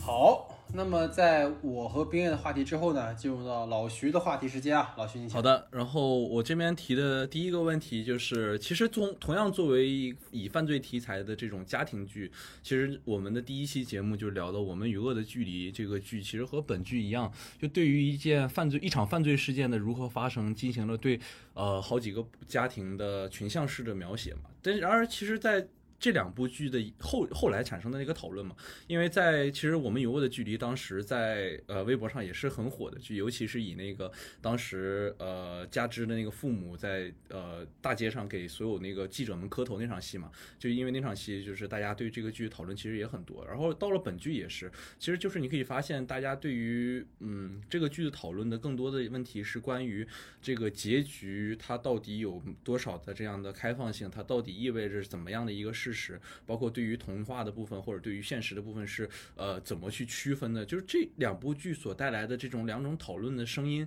就想听听看三位是如何看待的。其实我在看这部网剧之前就已经看过相关的热议的话题，我一直以为这个悬疑类型的剧是要到最后大结局的时候才出现一个隐藏已久的杀人犯，因为网上很多都在讨论最后的大 boss 是谁，呃。我以为这中间是一个破案的过程，但是在看了这部剧之后，才知道杀人凶手早在第一集的前一分钟就已经告诉我们，就是一个就是一个已经既定的事实，只是在这一个过程当中，他展示了三个普通孩子的心理经历。呃，我觉得这个跟剧情的设置有很大的关联，说是以。三个孩子为主角，但核心的矛盾还是在朱朝阳和他的家庭关系上。对于颜良和普普的家庭悲剧的刻画是比较单薄的，也没有在其中透透露更多的信息。其次是我刚刚提到的一个关于整体的阴暗面的一个解读倾向，就是我们对于某个事件的认知往往是同情处于弱势的一方，孩子、老人处于弱势的群体就一定是善良的，是需要保护的。一旦出现了超出认知范围的事件，比如说未成年人作恶，就会引起公愤，人们开始惊讶，呃，开始斥责，开始分析这些孩子是如何作恶的，而不是说反思背后形成的原因。就是我们的思维已经在快节奏的生活当中已经趋于扁平化。拒绝深度，其实也和这个网剧的营销导向，我觉得有很大的关系。比如说，他经常在网上热议的话题就是孩子可以坏到什么程度，孩子的演技，孩子他展现的这种比大人还要复杂的思虑，整个导向已经把人们带偏了，而不是说像我们与恶的距离。刚刚老徐提到说，他进行了对几个家庭不同的这种群像式的描写。就是他可能在这部剧当中，大家更注重的是结果，而没有把更多的精力放在了这个过程的解读上。OK，其实我觉得这个很有意思啊，因为就是我发现了，我跟老徐只有有两个事儿是过不去了，一个是我们与恶的距离，一个叫阳光普照。这两期老徐好了，不提阳光普照了，开始提我们与恶的距离。对对，就是 我觉得这个其实很有意思啊，就为什么说互联网上会有这样的讨论，就是一方面。我觉得肯定有冰叶说的这个，在现在这个互联网时代，可能我们追求这种，呃，短平快，对吧？然后可能说观众们的这个兴趣点，或者是所谓这一点，就不在可能那个所谓要讨论那个深度的问题上啊。但是另一方面，我觉得这个其实是导演的一个引导有关系。当然，你说引导，可能它也是资本的一个左右吧。就是你看最后一集这个三十分钟哈，其实这个矛盾在前十几分钟就解决了，然后它后面十五分钟，其实就是我们说，如果是一部电影的话。那最后可能会对于整个故事去做一个升华，或者对于主题做一个强调，包括与我们有恶的距离，直到最后都在讨论说，当我们这几个受害家属和被害的，呃，不就是呃凶手的家属跟被害者的家属最后达成了和解，他依然在讨论那个。因为一个所谓的无差别杀人事件而导致的一个结果，将故事引向何方？而我们这个剧的最后，它其实是有一点去刻意的去为了那个开放式结局，为了那个所谓的哎呀，普普死没死呀，颜良死没死啊？对吧？他把这种更多的笔墨其实放在了那些模糊性的镜头上，比如说啊，颜良突然出现在了学校里面，然后下一场颜良又去跟这个老陈聊天去了，那么他是死了是没死啊？对吧？好多在讨论这样的事情，而这些其实可能就会让观众的注意力去有一个偏移，然后再有一个很讽刺的事情在于说，就为什么我觉得可能老徐说这个剧跟我们有个距离有些像哈，就是说，因为这个落回到了一个很。现实的问题，其实我们永远绕不回去，就是技术原因的这个问题。就是刚才其实我也提到了一点，就是说那个原著里面哈，就是除了刚才我提到的那个呃普普跟颜良去可以说暴暴力对待那个晶晶以外，其实还有特别多敏感话题。就比如说像什么福利院，就是它里面提到一个什么，就是普普为什么要逃离那个福利院，是因为那个福利院的院长性侵了普普，而且他把性侵的细节非常详细的呈现了出来。然后再有就是普普的父亲，他被判了死刑，而这个死刑可能是一个冤案，包括就是在那个，因为原其实原著里面是确定是朱朝阳杀死了晶晶，而当这个孩子杀死了这个晶晶以后，他的第一个反应是什么？他的第一个反应是，我还没有到承担就是承担这种刑事责任的年龄，那么我作为未成年人犯罪，我是可以脱罪的。他其实是在讨论这样的很多事情，但是我们都明白，这种东西如果都拍出来，真的就播不了了。所以说，你也很讽刺。你看，其实我们有个剧里面讨论的也很现实，但是可能如果真的就原著对比来讲，可能原著就是坏小孩这个原著可能更阴暗一些，而且如果拍出来肯定更有现实议题一点，但是他就没有办法去那么去聊哈。所以这个也可能是其实蛮遗憾的一件事情吧。对我觉得是这样的。对对对对对，我觉得这个，那如果说，毕竟它是通过 IP 改编的，那其实最后如果没有完全的去呈现的话，其实我觉得蛮可惜的。如果是因为折在了这个不能播的上面，因为这些问题其实才最该是应该电影去发生跟去表达的一个东西，不然的话，这种什么家庭啊，这种犯罪，其实已经大家看的很多了。说实话，其实我听我听老戴说那个小说的情节的时候，我都觉得小说这个情节也实在是尺度太大了。如果让我去看小说的话，我还得好好斟酌一下自己这个心理承受能力。其实也蛮推荐看一下，就是如果我们剧集都追下来的话，其实小说也可以看一下的。就是虽然可能有一些粗糙，但是我觉得其实能讨论挺多问题，因为我也在追那个那个小说啊。然后，然后就是回回回到这个问题吧。然后其实我我我为什么会忽然联想到这个剧？其实解释一下，就是。呃，其实两个刚才跟冰叶其实说的很像一点，他们都是那种结果呃前提的这种剧，就是从一开始整个的杀人事件，包括杀人凶手是谁，包括杀人呃的场景是怎么样，其实都有一个比较细致的体现。他们两个剧想展现的都是一场杀人案之后，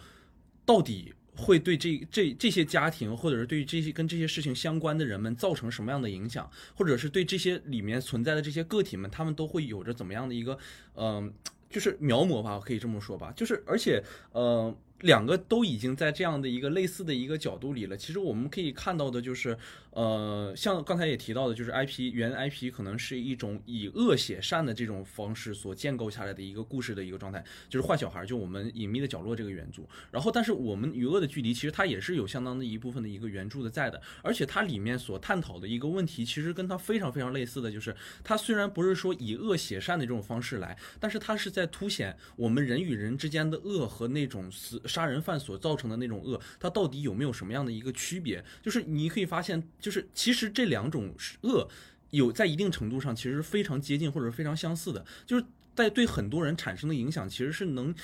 就是从呃可能网络上一些网民，或者是呃平常观看这些事情的人，或者从这一家的邻居里，都很多很多方面都能体现出来这种恶的一个存在。然后再回到我们现在的这个剧里面，就是我们可能对于这个事情，就是我觉得我我有一些不满，就是可能是。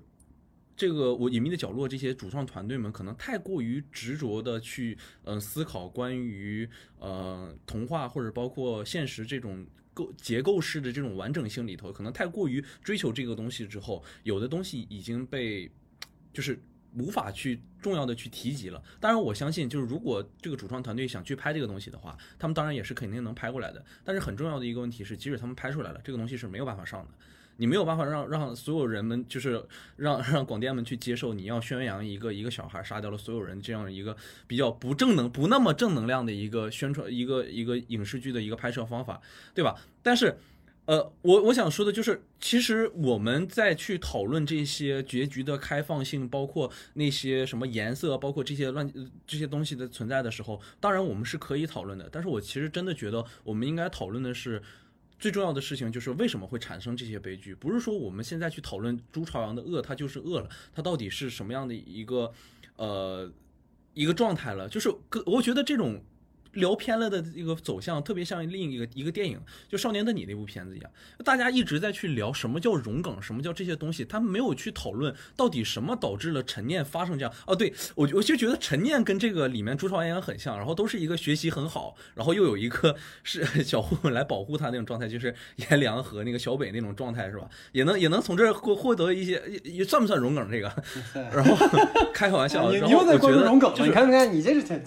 对吧？就是我。我们能不能把这些问题全部放回剧里？我们去探究一下每一个恶性事件的发生的时候，它到底是由什么事情产生的？就我们能不能关注到原生家庭到底给这些孩子们带来了什么样的伤害？他们到底在这种原生家庭里经历的是什么？我们如果我们接下来的议题可以往这个方向去讨论的话，这是不是一个更好的一个方向？或者是作者们本来想去传达的一个方向？我这几天感觉挺挺有趣的一件事情就是。呃，很多网上的一些评论们都在去过度解读啊，包括什么桌子上摆上的魔方，大家都去给他们一个讨论。然后我前几天看到他们有那个导演的那个访谈里，他说没有，他说那个三阶魔方到最后拍最后一场戏的时候实在找不着了，然后道具师就随手捡了个四阶魔方扔上面，他们也没有什么隐喻。就我觉得这种，就这种这种问题，就是首先是问的人就就很离谱，就是你你让导演说什么呢？导演在导演访谈里告诉你，哦，我其实就是想拍一个原著里的故事，但是审查在我们没法拍。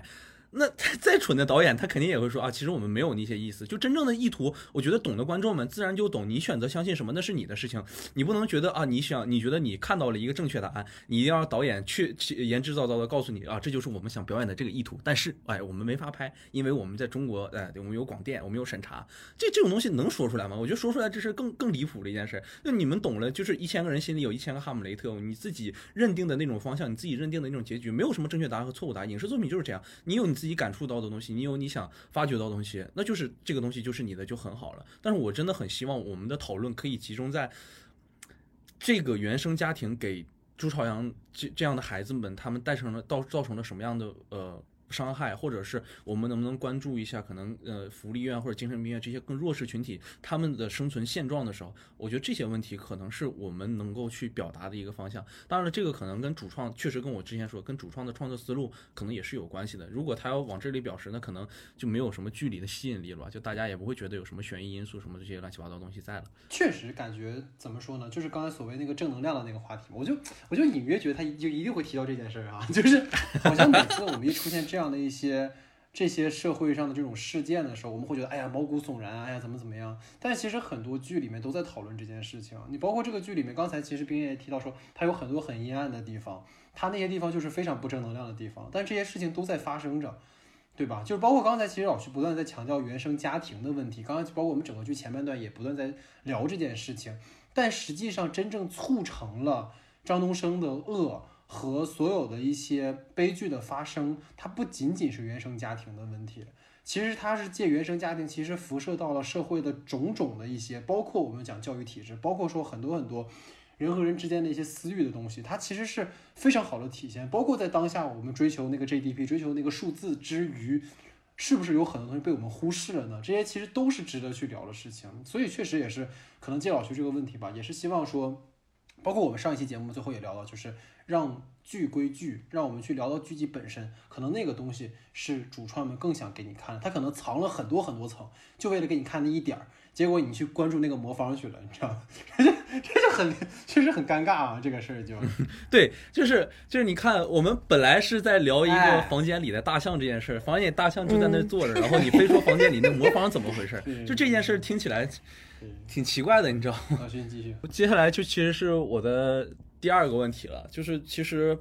就是我们知道这个剧其实也是在互联网上赢得很多嗯好评的同时，我们也可以发现它在包括对话戏的调度和剪辑，包括它整体的调色啊和灯光方面，其实都有很很多让人眼前一亮的那些场景。就是我想听听看各位，就是这种在看到这个被誉为国剧之光的这个呃隐秘的角落，在技术方面有哪些能让三位感觉到很惊艳的部分？我觉得让我觉得很惊艳的部分，就是它整体的这种惊悚悬疑氛围的一个营造吧。有两场戏是我觉得印象比较深刻的，一场就是颜良和普普第一次在朱朝阳家过夜，早晨出门买东西的，呃，他呃早晨出门买东西碰到母亲的朱朝阳，他回来以后看普普和颜颜颜良是否还在家，当时那个色调是一个红绿配比，就包括他的那个。流畅但是非常无力的那个镜头所造成的一种游弋感，包括那个音效处理成具有金属感的那种敲击声，就让这样一个看似非常普通的普通的情节被处理的充满了那种紧张感和悬疑感。还有一个段落呢，是朱朝阳被王丽绑到那个水产厂。这个时候，张东升动手杀死了王丽，就是朱朝阳目睹了这一切。当时那个背景都是闪耀的红色，其中还有一个完全翻转过来的镜头，包括一个以朱朝阳为前景，然后背景是张东升处理尸体的一个过程。就那个是那那个地方音效处理的也非常好。这个时候再一次杀人的张东升和目睹一切的朱朝阳，内心一定是恐惧和绝望的。但是对于两个高智商。逻辑思维极为紧、极为缜密的数学天才来说，他们两个的表现都是非常人的一种镇静。所以说，这个时候他那个音效处理的那个节奏也非常的缓慢，还配合了那种敲击声呀、呼声呀，就是那种惊悚、隐秘又刺骨的一种恐惧感就处理出来了。相反，如果是颜良和普普做了这样的事情，一定是手忙脚乱、极度恐惧的音像音那个音效一定不会像现在这样去处理。我觉得这两个是给我印象比较深刻的地方吧。嗯，我是觉得就是首先大家说它是国剧之光，然后什么有着让人眼前一亮的表现，我觉得这个是基于之前的对比，就是之前的国剧是有多差，就是这些东西本来是就。本来是确实是该有，因为我最近也看到，其实不少大咖他们在网上就说这个东西其实这个剧大家觉得对它过誉了，其实它就是一个及格的片子。然后，呃，但但是刨开这个呢，还是得夸一夸，是吧？嗯，我觉得里面其实让我可能感受最深的就是它整个的这个颜色的配比。一方面是它整体的色调就是一种质感，质感就是比如说让人一看它就是在南方拍的。处处都是那种给人一种很湿漉漉的感觉，包括说它一些植物啊，然后包括人的那个脸上永远就是会有那种汗水，湿漉漉的汗水在，然后还有就是很多那种什么呃，南方会有的那种早点铺子，然后大家就在外面坐着，然后还有家里面就是那种风扇啊什么的，反正就是给人一种很夏天、很有生活气息的一种质感的环境的营造。然后，呃，再然后这个是一个大的大的方面，然后再说就是，其实是，呃，我觉得他很讲究的，他就是美术做的特别好，美术做的好，其中对于这个人物的一个妆造，我们其实很明显的可以感觉到那个，呃，张东升他一开始就是他每次杀人的时候，他都会穿白色的衣服，这个我觉得就是一个挺挺。搞笑的一个事情就是白色本来是一种感觉这个人很单纯的寓意，但是他每次一杀人的时候，然后还要就好像跟他那种表里不如一，然后进行了一个对照。然后其次就是白色，它其实用的很好，就这刚刚我也提到了，本来这个朱朝阳其实一开始是一种给人很乖巧，然后嗯不谙世事的一种感觉，但是当他后面其实黑化也是从他。爸给他买完那双新鞋，白色的新鞋出来，然后被他那个妹妹，就是朱晶晶踩了一脚之后，然后那个鞋上面不是有了黑印吗？其实也就是从这个之后开始，然后他就慢慢这个人物走向了一种黑化，然后到最后，其实他妈，呃，最后一集吧，然后他妈妈又问他说这个，呃，刷鞋是什么什么的，其实我觉得也是一种。呃，为他之后的人物角色的一个转变，然后进行的一个铺垫，就是他可能又想回归到之前的那么一个感觉，但是最后其实他在跟张东升的那个结束的那场戏的时候，他身上不是又被溅满了那种血点吗？红红色的那种血血渍，我觉得其实也是一种觉得，呃，你骨子里面的一种比较。阴暗的东西可能不是说靠你外表怎么去洗白，或者是怎么美化就可以彻底把它抹灭掉的。然后，呃，还有就是这个，其实第三就是现在要说这个，我看网上其实也有也有人说了，就是他妈就朱朝阳他妈不是呃之前家里面跟他爸离婚之后，然后把这个家里面的房子都重新的粉饰了一遍嘛，然后把那个墙壁都染成了绿色的。然后就大家就说这个绿色可能是就是去隐喻他被绿了，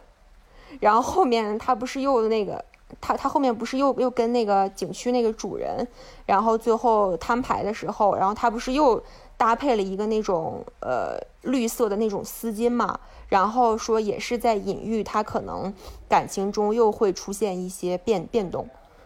对对对对对对对，所以我觉得这个颜色其实还挺好的，因为呃，之所以大家可能说这个剧比较有电影感啊什么的，不是说从一些大的氛围上，而是从这种小的调子的营造上面，就会带给人很多那种余味，然后会想起它，呃，哦，这这个画面适合做屏保，那一个画面适合大家去聊一聊，我觉得这个还是挺好的。其实可可能我觉得，嗯嗯。国剧之光不光吧，咱不说啊，就是我们还是希望之后能越来越多这样的好剧的哈。但是，确实是因为这个剧里面有很多，我们说电影感是什么？其实总总去讨论，包括什么是电影，对吧？什么是电影感？但是落到一个最最现实的东西是，嗯，至少我们从国产剧的基础上来看，以往的国产的电视剧更多的是通过台词去推动叙事。而我们所谓的电影感是通过视听语言、通过景别、运动角度，刚才各位讲的非常好，色彩去推动叙事。所以说，他的电影感就是体现在这些，他并没有把很多人物的情绪呀、一些推动的情节通过台词直白的说出来，而是通过很多的镜头给到的。所以这里面其实就有我认为比较印象深的这样的几场戏，一个是对于他一个所谓的前后纵深的一个镜头的使用，就是各位还记得，就是朱晶晶死的时候，朝阳和春红不是去看了他们吗？然后那场戏里有个很有意思的是什么？就是当那个导演去拍朝阳抱着那个朱永平哭的时候，就是朱永平靠在朱朝阳的身上哭的时候，你发现那个镜头给的是从朱朝阳在前景，然后那个哭的朱永平在后景，其实是被朝阳的头完全挡住的那么一个镜头。在那个镜头里，你看不到那个情绪的主体，你看到的完全是那个被接受情绪的那个人。而我们在整个那场戏里面，他的戏演其实根本就不在。我们当然知道一个父亲他失去了女儿会哭，但是关键问题是朝阳是知道真相的，而此时他在承担着这场戏里面这个情绪的一个最主要点，其实是他。那是一个非常电影感的设计，他没有直接拍。如果我们你们可以想象一下，如果国产电视剧会怎么拍？直接怼朱永平的脸就哭吧。然后朱朝阳，哎，爸爸别哭啊，爸爸，哎呦，哭啊，难受啊。他没有。还有一场戏是什么？就是在紧接这场戏之后，朱朝阳跟周春红回到家以后，同样的一个镜头设计，就是周春红把头靠在了朱朝阳的背上，也在哭。而这个时候，依然是给了一个什么？给了朝阳的反应。这个非常的微妙，但是导演就明确的知道每一场戏里面的核心角色是谁，谁的情绪更复杂，那么我们要通过给谁的镜头去体现谁的情绪，这个非常好。就是我，你刚刚说到这两个点，我我觉得其实有没有是这样一种可能，就是他之所以用这样的角度，其实也是一种呃暗示吧，呃，就是说在那样的两个情境之中。儿子反倒好像是成熟的一面，要像大人，要像父母。对，要像父母一样，然后而父母真正的才是像孩子一样的存在，就是那种身份的一个置换。然后，但是人家没有明说，但是可能像国产剧，像你说的，总是要用台词说什么啊，你那个你还有我就这种话，人家没说，但是只只是用，对对 对对对，是用 是用画面，是用画面去表达了一种啊，孩子也在慢慢的长大，你你可以去学会依靠我这样一个感觉。对。所以还有一个其实是剪辑上的点啊，就是我我这个也是我觉得这个剧就这一点当时是让我觉得我一定要做这期节目，就是第四集的时候朝阳过生日那场戏，他交叉剪辑的是朝阳的父亲去领晶晶身尸体的那场戏，哇，那个剪的太漂亮了，就是把晶晶的死和朝阳的这种生日的两个东西交叉剪辑，生的礼赞跟死的哀悼放在一起，生与死对于父亲而言。他死去了这个女儿，而那个儿子正在庆生，等于是这个儿子其实取代了这个死去的女儿的位置。哇，我觉得那个地方太漂亮了，那那那个那个设计，就是包括他，你联系到后面整个朱永平对朝阳态度的不断的变化，这个地方就是一个非常好的一个切口。就是这个也是让我印象蛮深的一个，就是关于这个场景这个问题，其实我也有一个，就是你会发现本片里其实出现了很多航拍的那个镜头，其实有的航拍其实是。呃，能看到整个城市其实非常破旧的，但有的航拍呢，又能感觉到这个城市其实又是一个，呃，建筑还是呃对，挺现代化的一个城市。然后有的建筑，有的时候航拍是那种纯垂直角度那个航拍，你会看到有很多大片的那种绿植还在。就这个其实让我挺挺挺觉得很厉害的，就是它这个城市又有一种。那种像村子的那种感觉，然后它又有就是有种那种街坊的那种气息，但又不失掉那种可能城市的那种气息，就这种之间的这个对比是让我觉得蛮惊艳的。就是你很少能觉得航拍镜头能在呃多次可能发生在同一个城市里能表现出这样比较复杂的一个层次嘛。然后还有一个就是刚才老戴说过的那个剪辑那个，其实我也是看完那个就第四集那场戏的那个剪辑之后，真的是震惊到就是下巴都掉下来，你知道吗？就是他真的会在里面。不仅就是把呃生日会和那个殡仪馆的取骨灰那个事情连在一起，而且它里面有一个朱朝阳很重要的一个台词，他说：“我希望每天都像要像今天这么开心。”就是这种话一加进去之后，你就一下就能感觉到，这这就是虽然这是台词，但是一下这个人物的深度，包括他是否就是由导演所想体现的一个意向，全能从这样的一句台词里，包括一这样的一个剪辑里都能给出来。然后还有一个就是我真的就是对他非常赞美的这个剧里一个技术方面的问题，就是这个片子的调色。真的太太太舒服了，就我很少能看到，就是国产剧里头能把人的皮肤调到这样一个很正确或者是很对的一个方向上来，就是肤色非常非常正常，能让人看着很舒服。就我们不提，就正常的调色里可能会存在那种啊什么磨皮啊，然后那种就是通透的那种很很柔的那种光，我觉得那个都是很极端的一种做法。就前段时间可能那个余欢水那个片子，可能就我们都都也有讨论过嘛。就我觉得那个片子里，它关于肤色的调整的时候，其实也是处于一个。就是很，呃，就不算那么太好，有的时候还是会有一点发绿或者发青的那样颜色的那样存在吧。但到这部片子，其实你看到我们这个片子里出现了非常非常多，就是有色温变化的一个场景，尤其用了很多那种很特殊的场景，比如说纯红色的场景或者绿色的场景或者这些场景的时候，但你发现它肤色的还原，包括和对景呃背景颜色的对比这些方面都做得非常非常好，这真的是让我非常惊艳的一个部分。那么在我们三个人的话题之后呢，最后啊，让 Purple 来收尾啊，毕竟是很久没来了啊，这是让他来压轴啊。所以说，Purple 你请。呃，对，其实想跟三位讨论的就是，呃，一个比较大的问题，就是说本剧其实是从这种不管是整体色调的一个基调的。选择上，或者是演员造型的颜色的选择上，再到后面他音乐的一些暗示和隐喻，然后包括一些台词的指引，其实这些在以往的国剧中并不是很常出现的。然后当现在的观众呢，我们又对这个每一个画面背后的深意产生一些兴趣，想要去探究、想要思考的时候，这是不是代表着我们国家创作者？对于这个观众的一一种初试探，获得了一些小小的成功，然后也是否代表着我们的国剧可以进入到另外一种发展的可能呢？对于 Popo 提出的这个问题，我的回答是肯定的。就是近年来网剧，无论是从类型的拓展还是深度上，都有了很大的突破。近几年，像《无证之罪》《白夜追凶》《长安十二时辰》。余欢水就是类型非常的丰富，也有了现实主义题材的一些发掘，制作也非常的精良，很多画面的处理，包括服化道都可以和电影比肩。很多就是最难得的是，它涉及了很多敏感问题的探讨。相对于电影来说，网剧它还是有一个比较宽松的环境。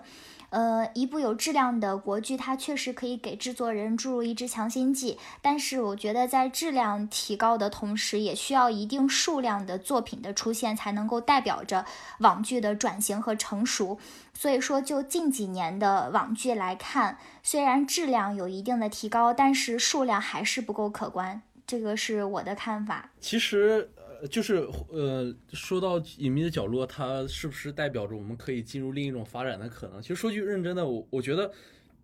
我其实觉得，如果我们把这个剧理解为一个儿童剧去看的话，其实我们会不会有更多的收获？这是我想想的，当时在想的一个问题，就是因为我同向去比较的话，其实，在呃，其实。美剧的序列里也有一个跟这个剧可能有一点像的一个作品，那就是《怪奇怪奇物语》。对对对，我想说就是它其实就是以一个儿童的视点，然后进去呃开展的一个故事，可能描述了美国可能七八十年代那个冷战时期的那种人们的生活状态啊，包括去体现的一个故事。就是我其实说句我自己很有私心的一个问题啊，就是我其实当时其实对这个剧是抱了非常高的预期去看的，但是我看到前面的前三集之后，我其实是有一点。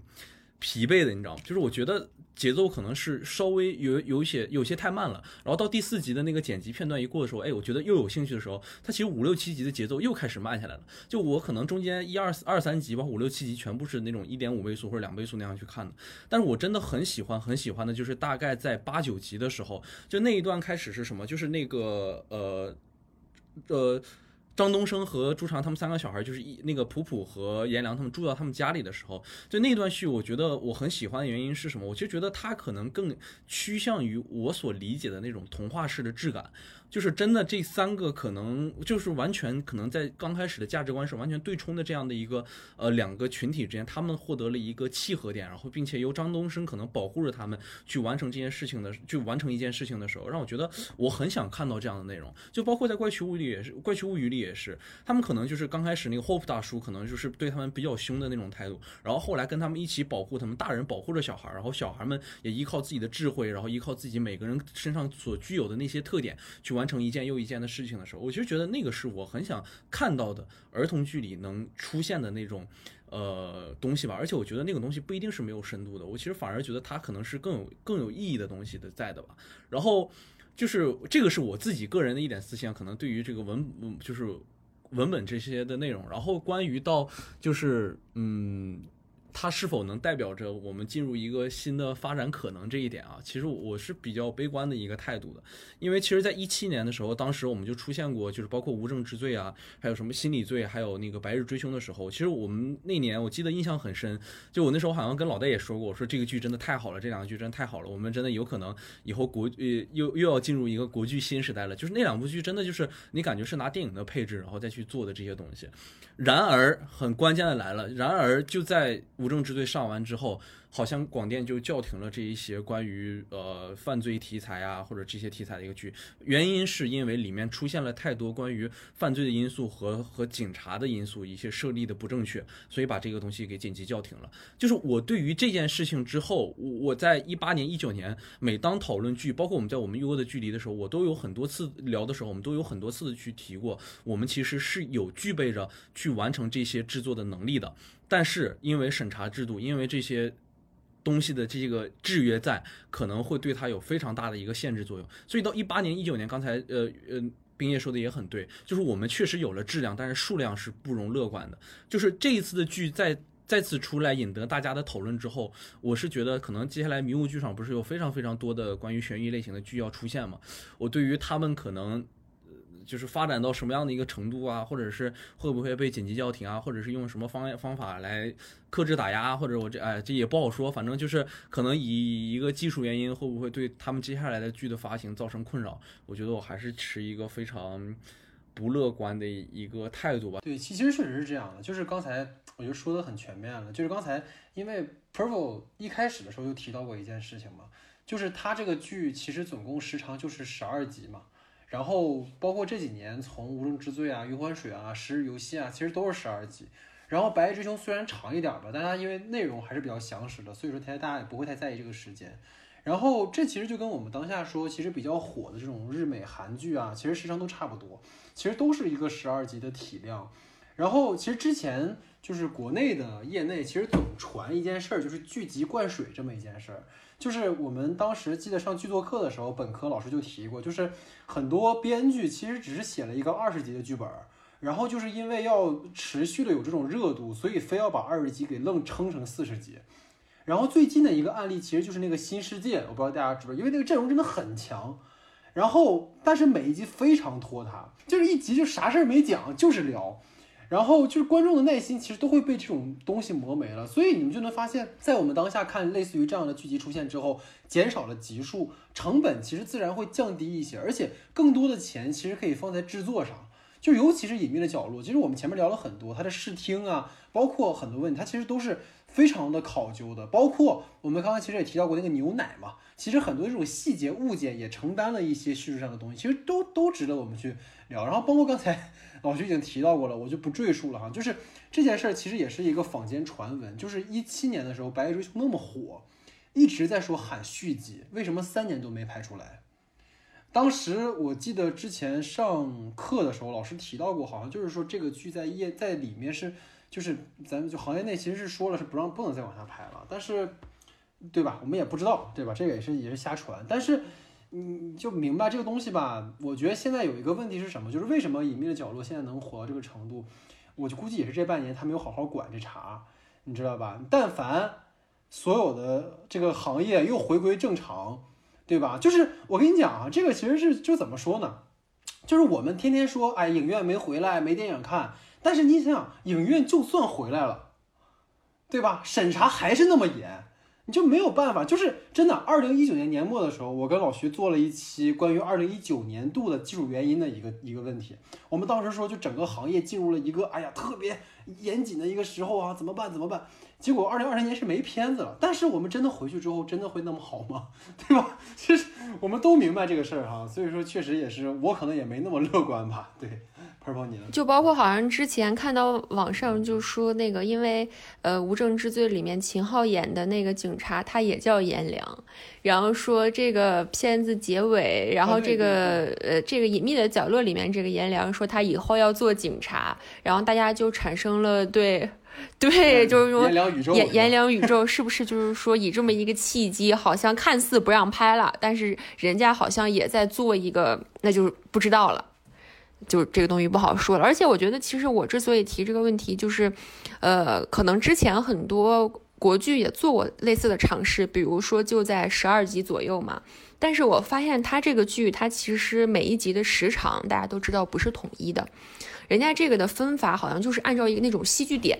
然后每一集基本上就讲一个事儿，然后就跟他那个两个字或者三个字那种标题是有关的。所以说，我觉得这可能也是一种就是体量上跟这个故事的信息量上的一个进步吧。所以其实结合这个哈，我觉得 Purple 这个话题其实很好，因为它其实是让我们从整个这个剧集其实延伸到了一个对于整个产业的一个一个理解哈。然后我们其实可以直接过渡到延伸讨论啊，因为我们这期节目其实聊得很长了，所以我们就不把它单独去分段了啊。其实这个。刚才在我们闲聊的时候，老徐提到过一个，就是张颂文老师好像是之前发了一个关于买房的那么一个消息啊。其实这个事儿可以作为我们的第一个延伸话题，因为其实我们之前是准备了两个话题，但我觉得其实我们前面很多东西都已经聊聊过了啊。所以说，其实我们倒不如说就可以延伸到一个，比如说就像张颂文老师，包括很多这里面的演员，可能你放在流量里面，他可能真的就不是什么流量，但是他们是真的有演技的。然后有内容的这样的角色，那么他们在演这些剧中是不是有什么好处呢？所以说想就老徐，你可以把那个给大家分享，然后我们可以延伸讨论一下这个话题。呃，就是张颂文老师在前天的时候发了一个微博嘛，然后就是非常感谢大家就是关注他这个租房问题，住住房问题，因为他说到到到到现在都没有买房。然后还有一个就是呃他在。就是有点像城郊结合部那样的位置吧，买了一个大院，然后自己过着那种很田园风的那种生活，对，田园野鹤式那种风格。然后他说，非常也很感谢大家去关注这部剧吧，但是可能还是需，就是买房子这件事，在今年看来，可能还是要再等等，可能还得再攒攒钱，就是这样的一个大概意思是这样的微博。如果就更有肯定有表述不准确的地方，还是大家一步一步，然后准确的去看一下这个戏。但是我其实觉得，呃，这个就是我刚才可能就是把刚才那个话。题再稍微延伸补充一个部分，就是我是真的觉得，如果这样的一部剧能带来。呃，可能没有带给我们对于原生家庭过多的思考的话，那我觉得这一部剧如果能让我们对于行就是行业里的所有人士，对于流量明星和这种有实力的呃实力派演员们有一个明确的区分，知道自己应该找什么样的演员，并且知道能带来这么样巨大的口碑性的讨论的时候，是以演员演技为主的时候，就当大家意识到这是一个非常好的一个营销手段，或者是这样的一个方向的时候，我觉得没有问题。我觉得这些。有实力的演员们甘愿去让大家唤醒对于有演技的演员这个身份的营销，我觉得这个是不可能，这些演员们并不排斥的。如果说我们某一天娱娱乐圈回到了那种我们该讨论演技、讨论演技，该讨论这些老演员们对小演员们的这种传承、这种表现的方方这种这种讨论的话，我真的觉得这是一个非常良性的一个讨论的通道。我也希望这种通道在以后会多多的出现。就是其实你会看到，就是韩国虽然说韩剧很。发达，韩影也做到了一个非常高的一个不错的一个高度上面。其实你会发现，里面虽然说电视剧和电影的划分是比较大的，但近几年有一个非常明显的一个趋势是，很多电影演员投身到了电视剧的创作之中。因为现在电视剧可能跟电影之间的这种隔呃相差或者是这种隔阂在变得慢慢慢慢越来越小，因为大家可以使用相同的制作手段去完成这样一件事情。所以说，如果说这样一部隐秘的角落这个剧能带给我们。行业对于嗯、接下来网剧的制作，或者是这样呃有演技的实力派演员们的一个呃生存问题，逐逐逐渐开始慎重的考虑的话，我真的觉得这对于整个行业来讲是非常非常大的一件。我也觉得，我觉得这个事情其实是一个三方互利的一个过程，就是三方指的，就比如说有观众、演员，还有这个呃发行啊、制作方这方面。因为对观众来讲，其实大家看到哦，以往这种所谓的电影咖，然后去演网剧，好像就觉得说哦，那这个剧肯定质量会特别特别高。因为其实就普通的观众而言的话，他可能不会像。呃，电影的从业者或者是电影的学习者一样，去过度的去深究里面的一些细节，或者是这个拍摄的技巧，他们更多的可能是通过这个演员然后吸引过去的。所以说这个可能是对观众比较好，然后让观众的一种审美也是在慢慢的提高。而对演员讲，我们刚刚也提也提到了，就是在现在这个大环境之下，不是说有那么多好电影，也不是说那么多好电影都能正常让大家去看到。那这些演好演员他们的生存。应该又又又有由谁来买单呢？所以说这是对呃这个演员的一种互利，那对制作方就更不用说了。那观众看的多了以后呢，他们的这个资本运转就会更快，然后就会更有效嘛。对，其实其实我觉得，我觉得不存在一个电视剧或者说综艺，还有电影谁更艺术的一个问题。就同样是在同样是在整个电影行业，也不存在说呃，就从国产剧来说吧，也不存在说。呃，好的导演毕赣的作品和和那个郭敬明的作品，谁的作品更艺术？其实，如果你要深层次，你要就是 不不，我要重新等等，我重新说一下哈。我觉得就不存在一个就是电视综艺还有电影谁更艺术的一个问题，包括同样在电影的这个领域里，你虽然说。郭敬明的片子摆在那儿，他确实也很烂，但他同样反映了一种非常大众化的一种心态，反映了人们内心对于那种就是极端不切实际的生活的一种向往。其实他 向往对，其实它它不能说是它的存在，不能说它的存在是没有意义的。包括我们去看电视剧，你像父母的话，他可能真的。不一定会去看《隐秘的角落》这样的片子，他可能更喜欢去看那种就是鸡毛蒜皮的小事儿，就喜欢就喜欢去看那种家庭伦理剧。所以说，就是嗯，我觉得都有一个存在的合理性吧。包括我记得应该是秦昊吧，他也说过，就是他用拍综艺的钱去维持家用，然后再去拍电影。我觉得确实是这样，可以给这些老演员这些。秉持自己艺术理念的演员提供一个生存的一个更好的生存条件吧。其实确实是这样，就是无论我们现在看到的，就是呃大荧幕上的空间，还是网络上的空间，已经被很多的知名的。和一些不知名的流量明星给刷屏了，但现在的走向就很好，很多呃知名的演技精湛的老演员开始接触一些网剧的拍摄，在很大程度上就提高了网剧的质量。对，对我我还想补充一个，就通过秀秀这个，其实这个对那些流量来说，其实也是一个良性竞争。就嗯，不会说是让他们一直占着自己的一席之位，好像说一拍大家就会看。那如果这些好的演员，所谓的戏骨，然后一直侵占这个荧幕更多的位置的时候，我觉得对他们那些流量也是一种督促吧，然后会让他们提升的快一些，对整个行业肯定也会更好。其实确实是个契机，我觉得。刚才其实我觉得三位聊完之后，给我了一个启发，在于说。就我们总说，因为现在没有电影院之后，很多电影改上线上发行之后，其实引发了一件事情，就是上次我们就是全老师当时提到了一个点嘛，就是什么样的容量其实是最适合一个故事的讲述的。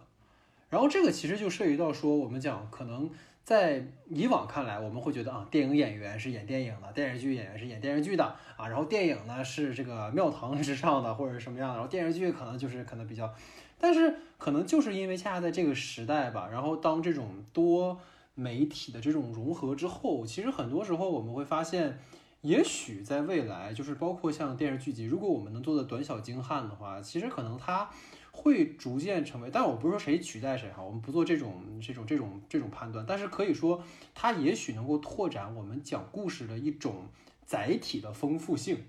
因为电影它毕竟还是短，因为。没有谁能能给马丁斯科塞斯那样的导演去拍四个小时的这种爱尔兰人的，不太可能。但是你知道网飞之前做了一件什么事儿吗？就是他把那个昆汀的八恶人，他那个八恶人的那个大概是导演剪辑版，应该是四个小时还是三个小时。然后其实网飞是把它给剪成了一个四集的电视剧，等于说他把这个一个电影做成了一个四集的一个剧的形式放到了那个网飞的平台上。那你说它是不是电影呢？对吧？所以其实这个就是一个当下很有意思的事情。我觉得它也促进了一个我们讲说一个良性的对于整个创作环境的一个互动。就是你不能以后就是如果说我们讲整体剧集质量，当然可能像我和老师讲，我们说这种技术就是壁垒性的东西，它肯定还在。但如果整体上我们会慢慢的去把剧集的内容做得更加的精巧的话，那么它势必会做出一个很重要的事情是什么？不仅仅是认清流量是流量，而且更加认清一件事，就是很多流量是演不了电影的，或者说很多流量是没有办法仅靠表情、神态和动作就去完成一个角色的，它会自然的淘汰一批人，这个很重要。不是所有人在大荧幕上喊没有物质的爱情就是一盘散沙就能说明什么是爱情的。你知道吧？就是他还是那种演技啊！我没有指射谁啊，我也没有什么别的意思。对啊，反正大概大概就是这么一个感觉吧。我觉得确实是可能最后聊到这儿，感觉哎，他还未尝不是一种我们讲说积极的可能性哈。对，所以我们整体这期节目呢，还聊了挺长的啊。就是真的也是挺开心的吧，因为确实像 Purple 是很久没来，你真的反思一下自己啊，为什么这么长时间没来？就看《乘风破浪的姐姐》之后，这个就不务正业是吧？你这啊，开玩笑，开玩笑啊，开玩笑。对，所以其实我们都还蛮开心的吧，反正大家能够一起来哈。所以呃，最后呢，呃是这样的哈，就是我们惯例的时候呢，我们节目其实到这个时候会放一个煽情的音乐，